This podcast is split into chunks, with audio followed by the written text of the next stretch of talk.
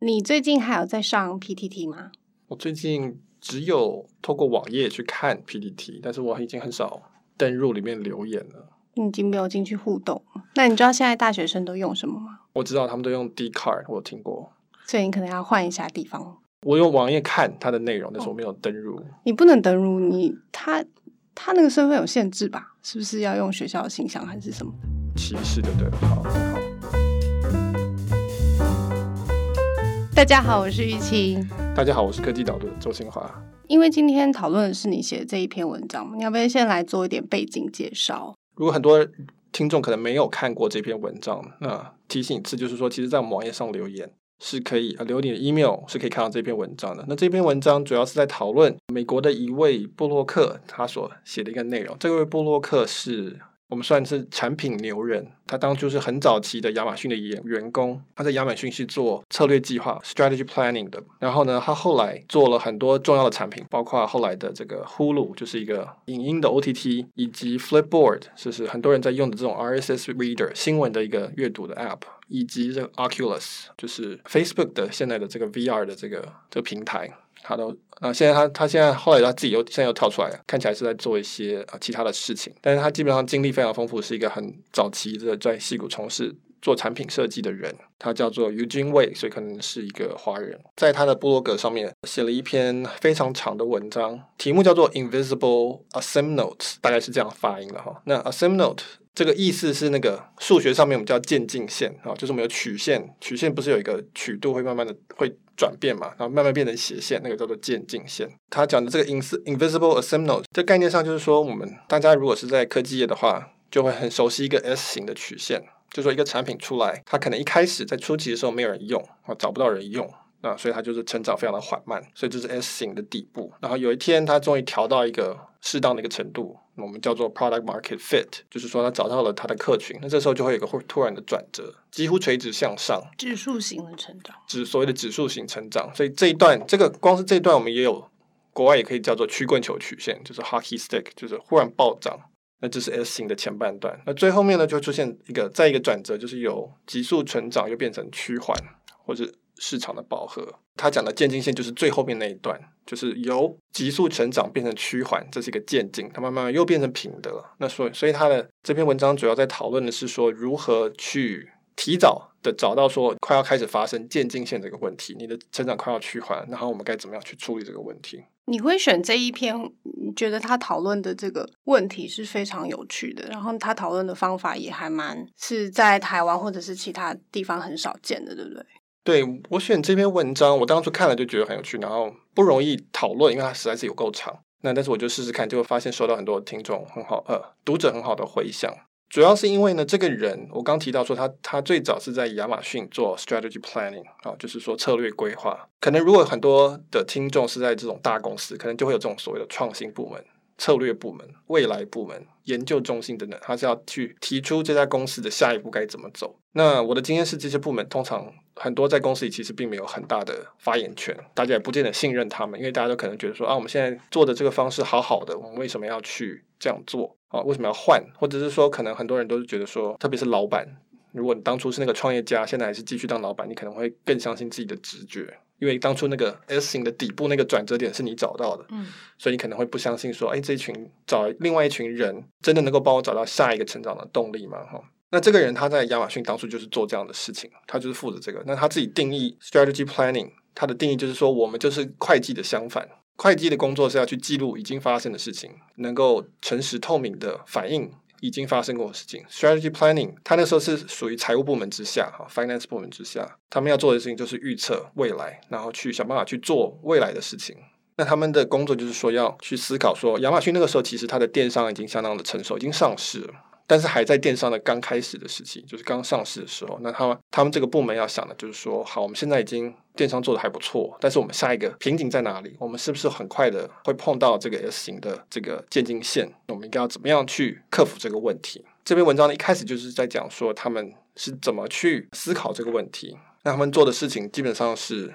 他们做两件事情，第一个是他们发问卷，在那个 Amazon.com 上面结账，你结完账之后，他就会跳出来一个问卷，说你为什么没有在这边买更多东西，或是你为什么没有更常在这里买东西，是什么元素？那另外呢，他们同时就请第三方的这种顾问公司去帮他们去做焦点团体访访谈，问那些从来没有在亚马逊买过东西的人，说为什么你们不在哪里这里买？你们的理由是什么？结果发现两边的答案基本上最后是最重要的答案是一样的，就是说发现是运费。他们发现说，所有的人都非常非常讨厌运费，然后这个讨厌是接近不理非理性的程度。他们一开始有试着说，在我结账的柜的那个页面上面跟你讲说，哦，你看对比起来，你在我这边买可以省多少钱？因为那时候亚马逊没有营业税，没有 sales tax，就是消费税。相对于你去开车到店里的油钱，以及你这个车子的折旧，然后再加上我们的产品本身就比较便宜，全部加起来，其实你就算加上运费，在亚马逊买还是比较便宜。他发现这没有用。就是大家还是讨厌运费，所以这个就是就是他们提早发现亚马逊的一个未来的障碍。因为亚马逊那时候还在成长中，你要你要知道，他那时候还是在高速成长，就是现有的市场没有还没有吃完，但他们已经可以看到说下一个瓶颈是在那里了，所以他们就开始的目标就是要想办法去移除这个这个障碍，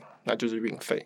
我必须要说，我觉得他们当时可以就是透过这样问卷调查加那个焦点访谈，然后就得到哦，运费是一个最大的障碍，这件事情还蛮了不起的。其实导读的会员还蛮常收到我们的问卷嘛，然后我们随时随地都在问大家问题，但是你能够要收缩到一个这么明确的答案，是一个很了不起的事情。对，如果你有做产品，就会知道说，其实答案并没有这么的明确。哦，他现在写起来很明确，因为我们现在是事后看，然后我们已经看到很多免运费的的这个措施，所以我们回头看就可以理解说，哦，这个瓶颈在运费。但其实当时你如果想象那个他那个状况，你得到的 feedback 很多都是说，我觉得运费太贵，我觉得太麻烦，我觉得我不确定它什么时候会到，或者我觉得不知道这个东西，比如说退货。的问题好了，得到的 feedback 他并不会明这么明确的说我的瓶颈叫做运费。然后事实上，当时很多人可能也没有想过说可以免免运费这件事情，没有这个没有这个架构。的确，他得到这个 feedback 是很厉害的一件事情。那在那另外一件很厉害的事情就是他们有办法执行到一个程度，是把那个运费拿掉。这其实需要花非常大的力气，需要他需要整个公司商业模式跟结构性的改变才有办法做到。这其实可能是一个更困难的事情。那所以他文章里面提到说，他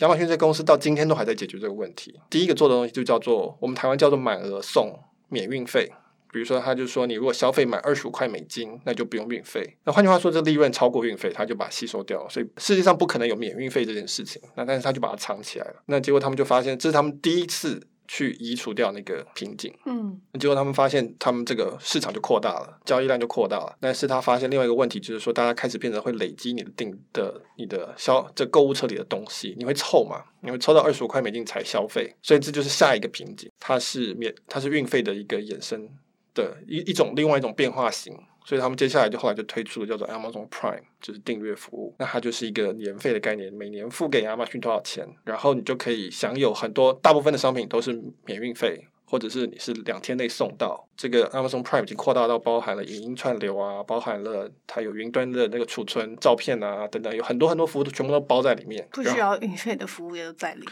对，就是你你可能根本不用购物，你本身就有一些你可以看电影或者什么，全部包在里面。概念上面它也是为了要一开始的出发点也是要把运费拿掉，因为你那个年费其实就是运费嘛，它在它是一个大数法则上面，所有人去算起来这样是划算的。当然，有些人他会订很多东西，所以那个运费其实是不划算。对亚马逊来说，去免除掉那一个人的运费是不划算，但是整体这个集体算起来其实是划算的。呃，很有名的说法就是说，因为成为年费的会员以后，购物的金额就变高了。对，这个其实就是刚才反映他要解决的问题。他移除了那个瓶颈，然后那个市场就再扩大，就是大家就就你拿掉那个心理障碍，大家就不但是就是买东西直觉就会先去亚马逊，你不会去 Walmart 或是去别的，因为亚马逊上东西最多嘛，然后它的运费你已经付了年费了，你还去别的地方付。那另外一方面就是你的购物金额会提高，就是你的你拿掉那个心理障碍。它这一连串的措施，一直到今天的 Amazon Prime，现在变成一个非常大的生意，比喻为线上的 Costco 啊，你就是付了年费，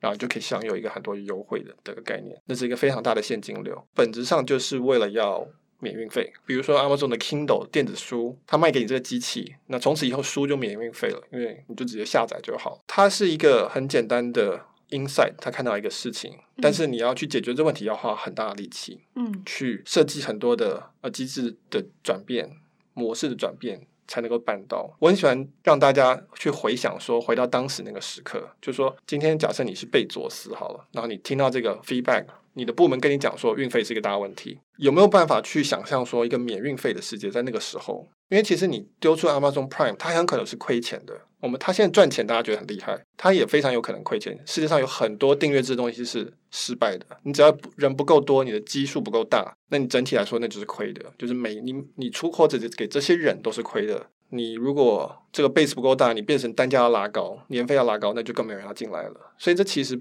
执行上它有一个很高难度的地方，可能说可以说是两一件事情的两面，就是你你要能够能够找到这件这个问题这个瓶颈，你要能够清楚的描述它。那当然，然后你还要有足够的决心跟包括烧钱的一个心理准备，一开始去调整你的模式，你才有办法去移掉那个瓶颈。所以我觉得这个是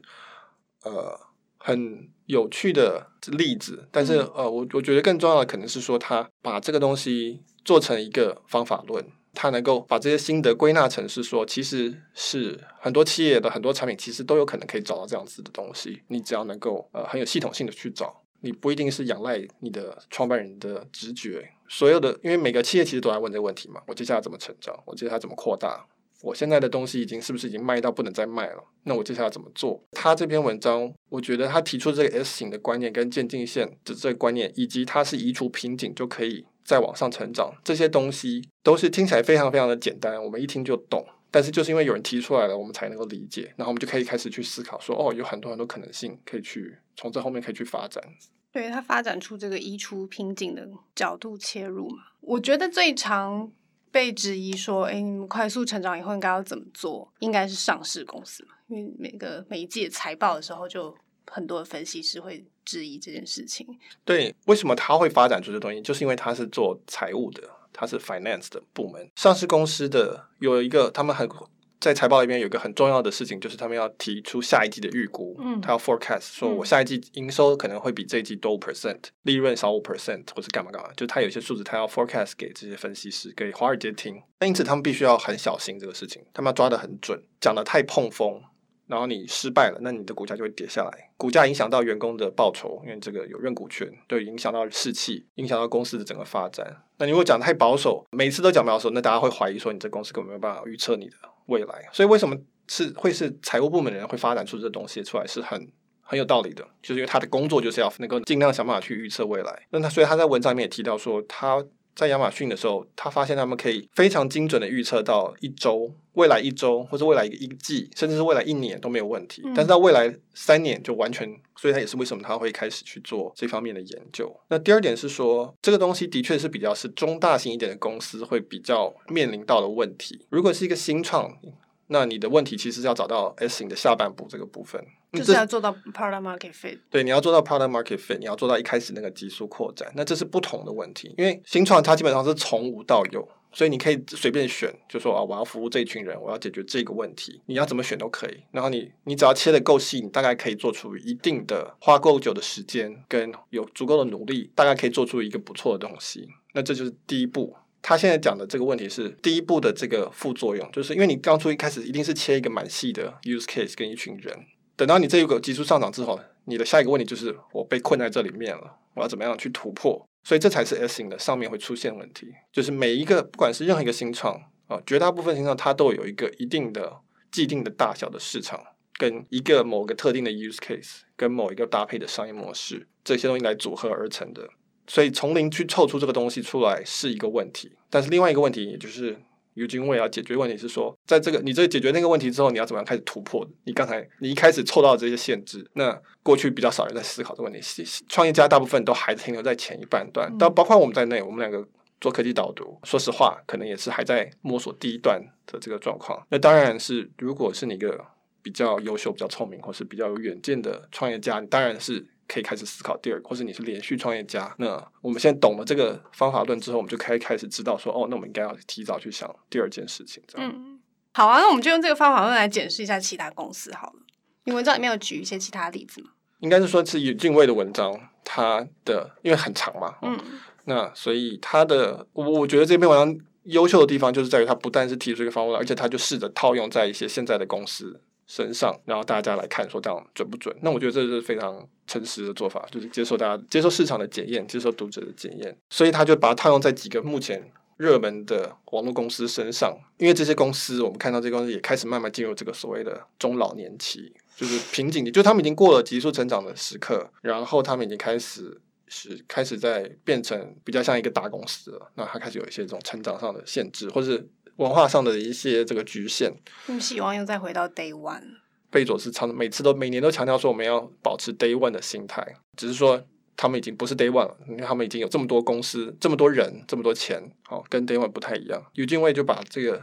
方法论套用在一些。大公司市场一开始讲举例，比如说 PTT，PTT 就是很明显就是一个例子，就是说它是一个特定的 use case，然后在特定的时空环境上面非常的成功。我们都是我们都是当年的热爱使用者，但是它没有与时俱进的去进步或成长的，这受限于它的这个它公司，它不是一个公司嘛，它基本上是一个比较松散的一个学校组织在在营运的。但总而言之，它就是它没有跟着时代去演化，导致于现在。比如说我就是只是偶尔会需要资料的时候会去看一看，但是我已经不参与讨论了。我现在基本是透过 Google 去看 PTT 的。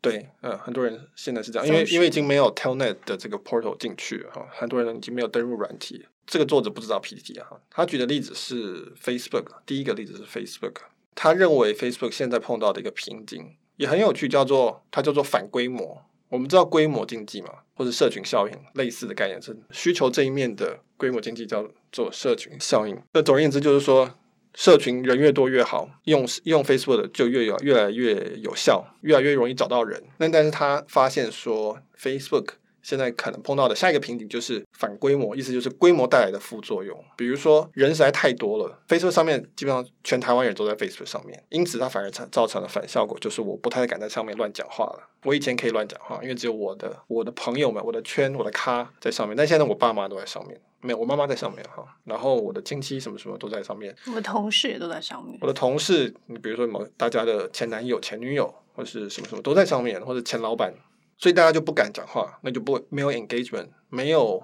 真诚的东西。每个人都像每个人发言都像公关稿，或者都在都像在 promote 自己，就变得很无聊。那这个就是反规模，规模带来的副作用。你没有这个规模，反而没有这个问题。所以它也就是我刚刚前面讲的，你一开始选的这个 use case，它有个限制。现在这个限制就是说，它很适合很多人，但是它同时也不太适合很多人。反规模另外一个状况就是世代的差异，就是我刚讲的，我爸妈都在上面的时候。这个我这边就不能开 party 了，就是如果爸妈也在这里的话，除非你很愿意去调那些权限了，说我这篇文章只给哪一群朋友看，否则的话，大家很多人为什么小朋友、年轻人喜欢用一些那种这种动态图片或是搞笑图片？因为那是一种，那是有点像是密码，就是说哦，他们这样沟通，别人不会看懂。当然，长辈也有他们的。莲花图啊，这种他们没有想要别人看不懂啊，他们没有想要别人看不懂，对对对，他们觉得这是一个很方便的表达，但是那是一个表达温暖的方式，是一种象征，就是对对对，大家都有共同的记忆这样。所以这是 Facebook 他提到的其中的几个瓶颈。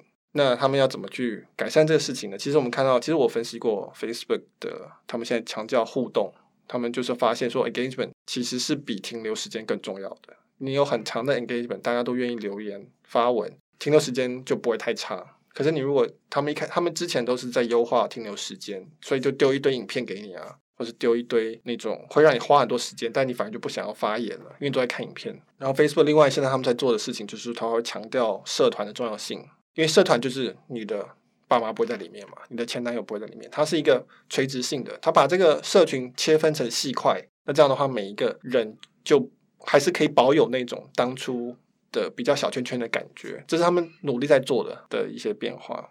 这是一个方法论嘛？那刚刚是说，我们先看要看的问题是隐形的渐进线在哪里，避免掉这个渐进线出现。那他有说这套方法论要怎么做吗？他有他有整理出一些什么 guideline 还是什么做法吗？因为他是做产品的人嘛，所以他的工作就在去开发产品、去发展产品。所以他有提到几个，如果你是一个企业，你想要去。解决这问题，你想要去找到你的产品或你的服务的下一个瓶颈在哪里，然后提早把它移除，让它不要变成，让你不要基本上是不要撞到那个渐进线。那有几个做做法？那其实比如说第一个就是去问你的顾客嘛，就是像问卷一样。再来就是说，你去看你的用户的使用的资料，他停多久，他买什么东西，他在什么状况下他会离开，或是他觉得不满意。然后呢，再来就是说，开发产品的人的一个直觉，设计这东西跑不掉的，就是有一部分就是来自于直觉和经验。就你可以看到过去的一些例子，你的过去的一些成功的一些经验，那你想说这里可能是同样类型，或者说你想办法去理解这个使用者他的使用你的产品或服务上面，我们的这种比如说情感上面或是情绪上面的一些改变。设计里面常常讲到 empathy 嘛，就是同理心的这个概念。试着用这些东西来组合出来，去猜测说到底阻碍你的是什么地方。我觉得就除了设计这个部分以外，前面两个听起来好像是因为我们以前做产品的时候，通常特别是新创阶段，从零开始的时候，你会去想说。我要去找那些最支持我的顾客铁粉，然后我要知道他为什么喜欢我，然后我要把这件事情做得更好更好。但是在这边听起来要做顾客问卷，问他为什么不愿意在亚马逊多买一些，或者是 看资料，就是说他们为什么离开。听起来好像就是说去找这些不愿意再回来接触你的顾客，所以是跟第一阶段其实做法还蛮不一样的。对，这是一个还不错的分法，就是说。所以这是为什么提到说他在解决问题不不完全等于创业在解决问题，创业的在解决问题是所谓的 product market fit。那所以你可以调 product，你可以调 market，很多。方法论在创业的方法论会建议你说，你要忽略那些不喜欢你产品的人，在一开始，你只要专心的 focus 在那些很喜欢你产品的人，然后想办法去搞清楚说为什么他们很喜欢你的产品，然后再想办法去扩大这一群人。所以当时百废待举。对，因为当时百废待举，你要的是一个很 narrow 的、很窄的一个状况，让你可以去让他们百分之百的很开心、很喜欢你。那这这样子，你才可以站稳你的第一个脚跟。就是说，你解决一个很重要的一个问题。那就算这一群人不多也没有关系，因为因为慢慢慢慢可以可以再去去调整。那这个，但这跟 Eugene 在这边解决的问题是不一样的。这个问题，这个问题是说，你已经有 product market fit，你有一个明确的 product，你有一个明确的，你有一个明确的产品，也有一个明确的市场。现在问题是你要怎么去扩大你的这个生意？所以你这个时候。要问的问题其实是说，为什么有些人不在这里面？为什么有些人不喜欢你的产品？你要问的是说，他们对你有什么不满意？要怎么样可以服务到他们？服务到他们，不见得是说同一个产品，但你可能从产品去改改一改，那你也可以去服务到同一群人。所以它里面有提到说，一个好的产品人可以自己问的问题就是说，为什么我的产品不是全世界人都在使用？嗯，这只是一个激发思思考的一个。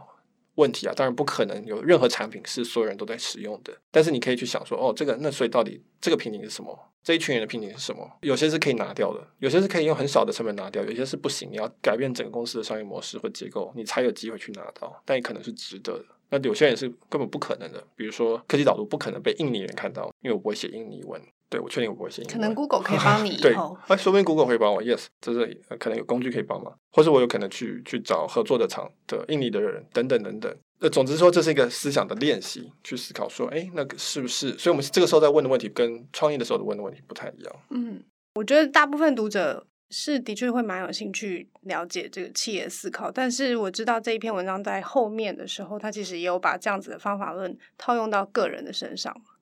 其实很多方法论都可以套用到人的身上。嗯，因为其实一一个人他也有可能就像就是一个事业。对对对，你就是把人思考转换成事业思考。很多很多电脑或者网络上面思维可以套到人上，你就把人当成一个电脑，人脑当成电脑去思考。那他他在文章里面的确是有提到，是说有很多成功的人，他在很小的时候就知道他的瓶颈在哪里，然后他就是闪开。比如说我小时候就知道说我不可能变成一个篮球国手。